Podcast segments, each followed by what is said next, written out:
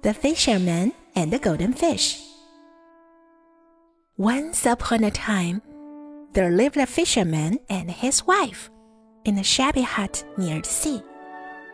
Every morning, the fisherman went out fishing in the sea, while his wife stayed home and weaved all day long. They lived a poor life.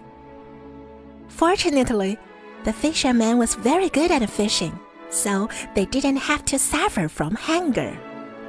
Days went by. They led an ordinary life without any change. One day, the fisherman went fishing as usual. He cast his net into the sea, but caught only one golden fish. However, this was no ordinary fish. It could talk. I'll give you whatever you want. Please let me go. The fisherman had never seen a talking fish. Thank you, but I don't want anything. He replied and then put the golden fish back into the sea. The golden fish flapped its tail and soon disappeared. The fisherman went home and told his wife about the golden fish. His wife was angry. At least you should have asked for a wooden basin. Ours is falling to pieces. So the fisherman went to the seaside and caught a golden fish. What can I do for you? The golden fish swam up and asked, Dear golden fish, my wife wants a new wooden basin. The golden fish replied, Don't worry, she's already got a new basin. The fisherman returned home and found a new wooden basin there. But his wife was even angrier. How much can a wooden basin cost? Go back and ask the fish for a wooden house. The fisherman went back to the seaside and caught the golden fish again. The fish soon swam up to him. Dear golden fish, my wife wants a wooden house. The fisherman felt ashamed when she said this to the golden fish. Don't worry, she already had a wooden house. The goldfish replied. The fisherman was shocked when he returned home. The shabby hut was gone. It was replaced by a wooden cabin. The house was solid and nice, much better than the hut. His wife shouted out as soon as she saw the fisherman. Why did you only ask for a wooden cabin? I don't want to live in a small cabin. I'm tired of being a poor country woman. I want to be a noble lady with a large house. The fisherman sighed and went back to the seaside. The peaceful sea had turned rough. Hearing the fisherman's call, the golden fish showed up again. Dear golden fish, I know this is a road, but my wife got angrier. This time, she wants to live in a big house like a noble lady. Don't worry, she's already got a large house and become a noble lady. The golden fish replied. The fisherman went back home and found that the wooden cabin had turned into a large house. The old woman was wearing expensive clothes and a luxury pearl necklace. All the servants were working hard, but she still wept them. Seeing the fisherman, the old woman scolded him and sent him to do some dirty work. After several days, she came up with a new wish.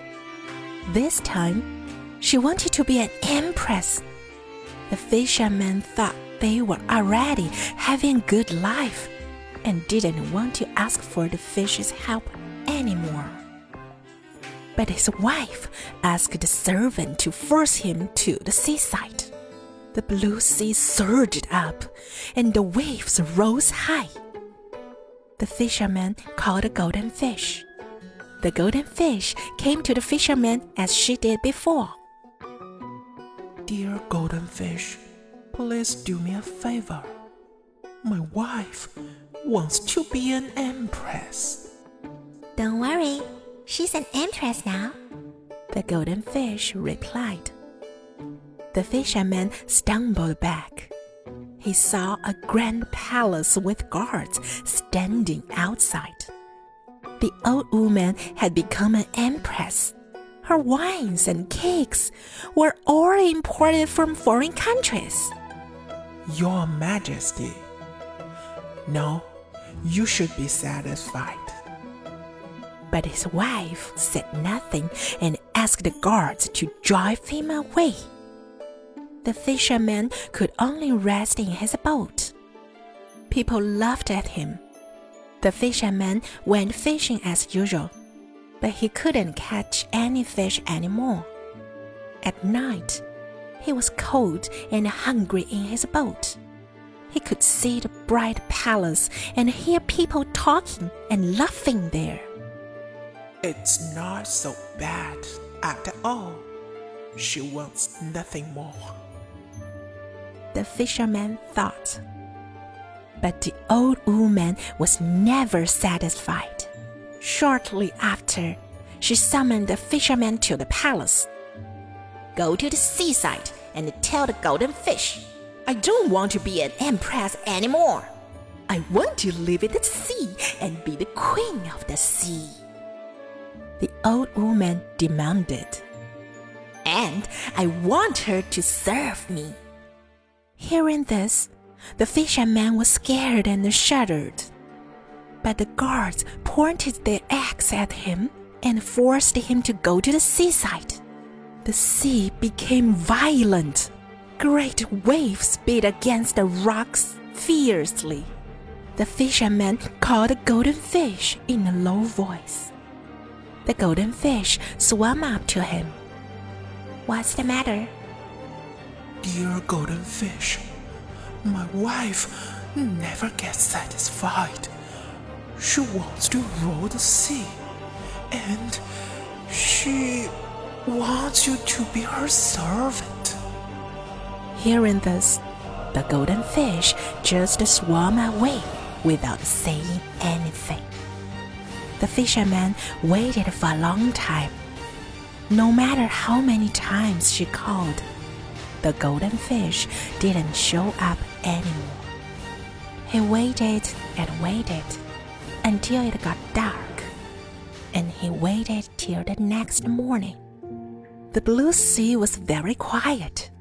The sun was rising slowly on the sea. A new day had come. The fisherman knew that the golden fish would never show up again. So he walked back to the palace. But to his surprise, the guards were all gone. The grand palace had disappeared.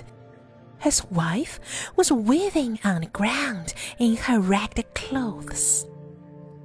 And beside her was the old broken wooden basin.